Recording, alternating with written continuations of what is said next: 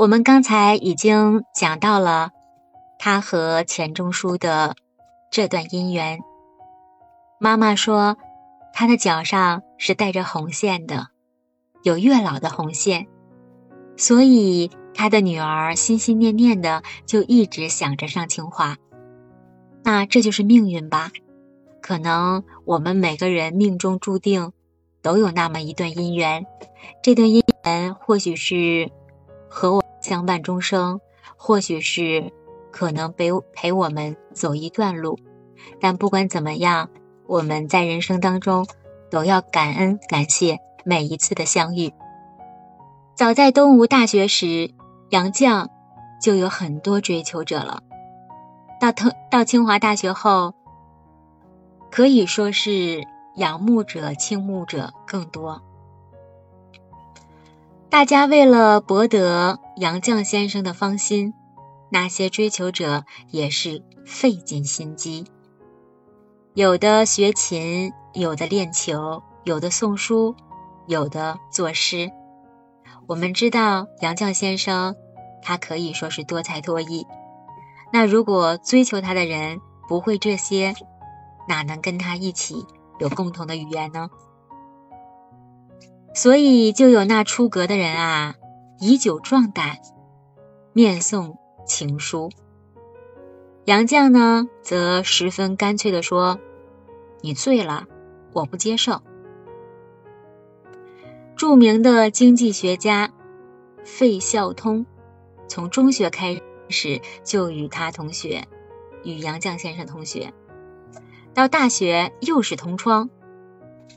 那。这个费经济学家啊，对杨绛先生可以说是情有独钟啊，念念不忘。费孝通挡在那些追求者面前，对他们说：“我与杨绛先，我与杨绛早就是相识的了。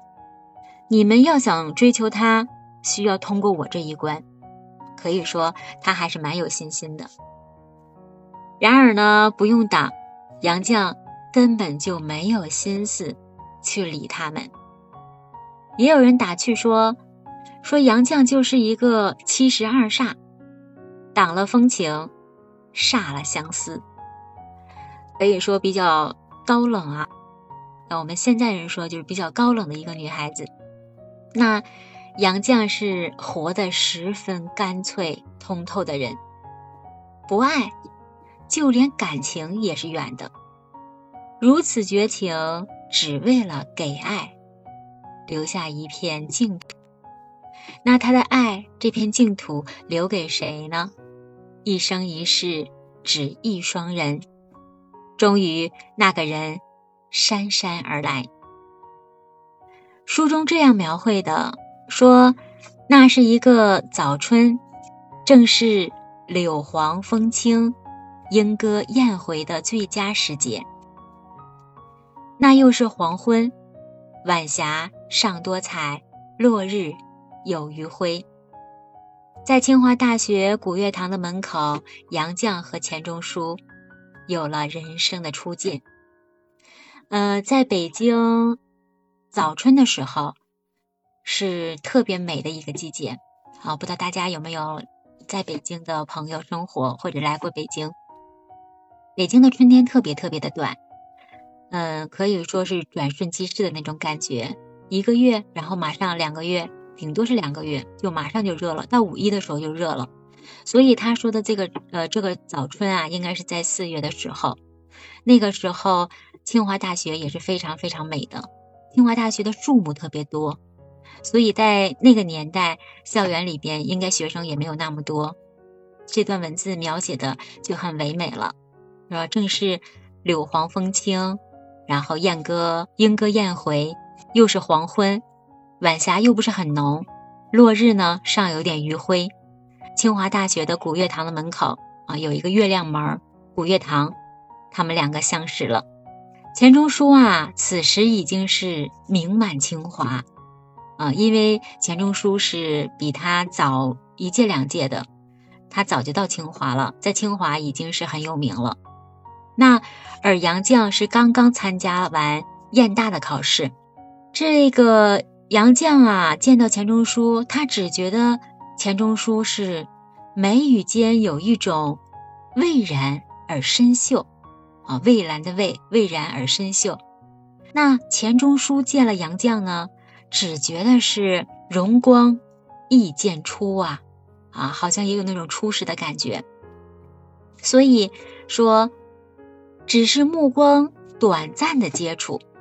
两个人已感觉到相识百年呀，以至于后来相约再见的时候，深谈细聊，越发觉得彼此的心意心心相通，太唯美了啊，让人好生羡慕。钱钟书说，颇有些喃喃的感觉啊，就羞羞的感觉。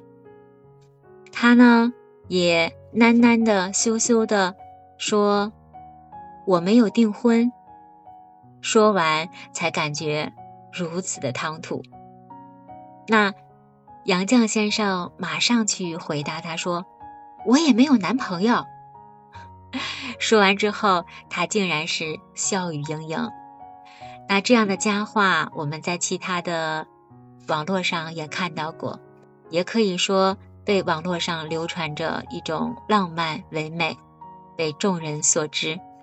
这个时候呀，听到杨绛这个小姑娘的回答，可以说钱钟书的眼睛一下就燃起来了，眼中有光啊，有火啊。那杨绛先生呢，听到钱钟书这样的话和这样的回馈，感觉心也开始融化了。是不是应了那句话呢？说的是“佛说五百年修得擦肩过，一千年修得一回眸”。那看看杨绛和钱钟书，他们为了这次冥冥中的相见，不知道是超度了多少的因果呀，才有今生今世。情不知所起，一往而深。从此，一个情书甜蜜，一个爱语缠绵，一个惊醒的山水，一个是形影相随。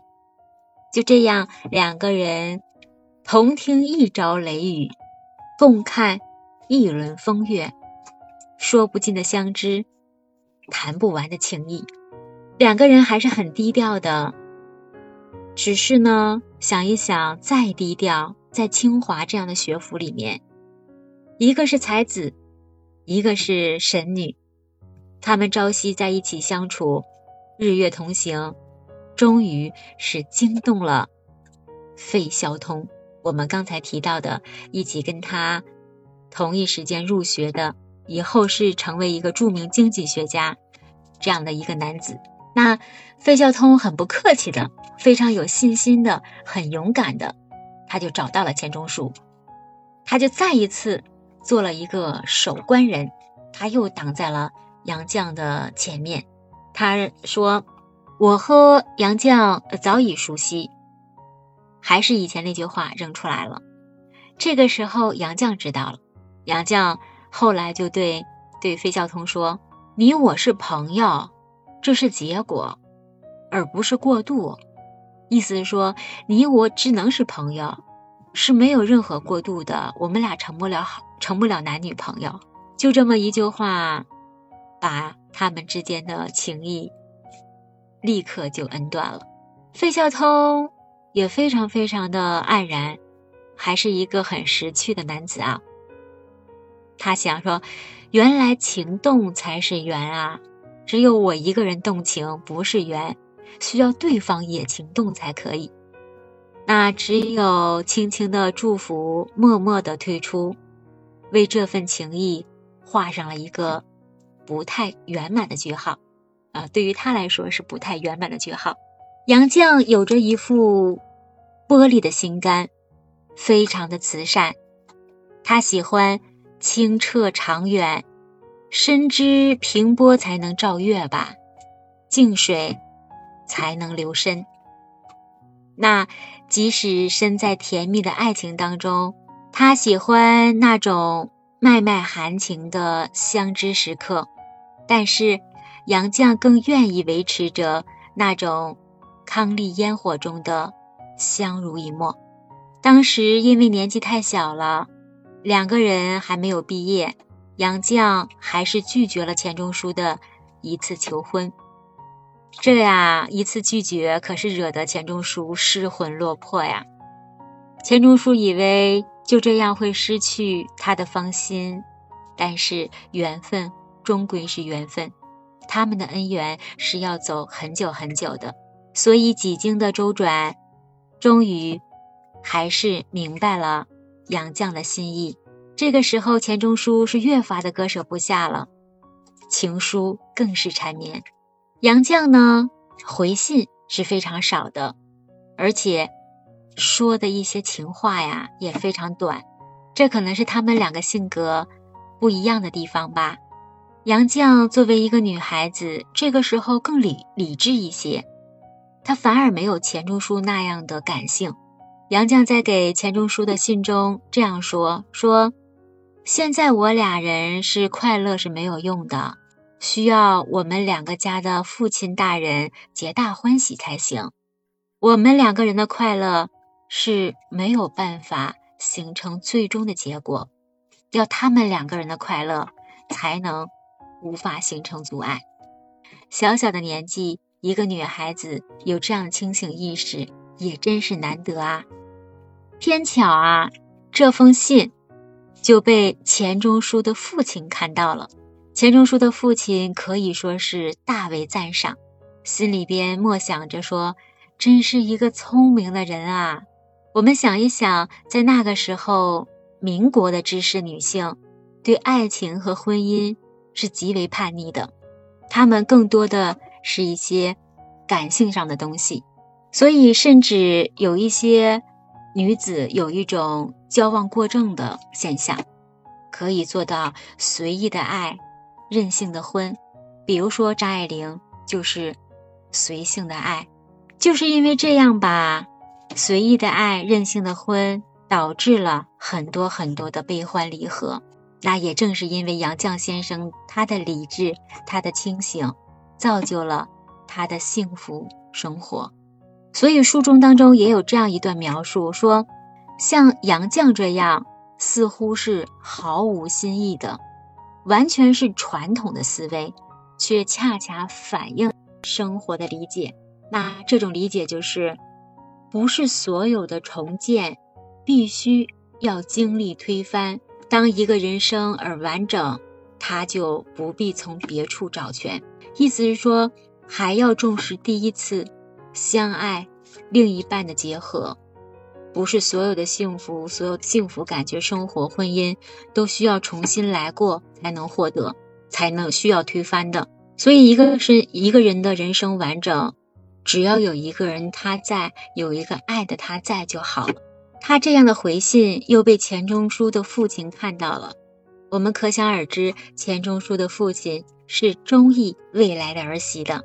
再加上两个家庭可以为是门当户对，他们两个人这样心心相认，也可以为是珠联璧合。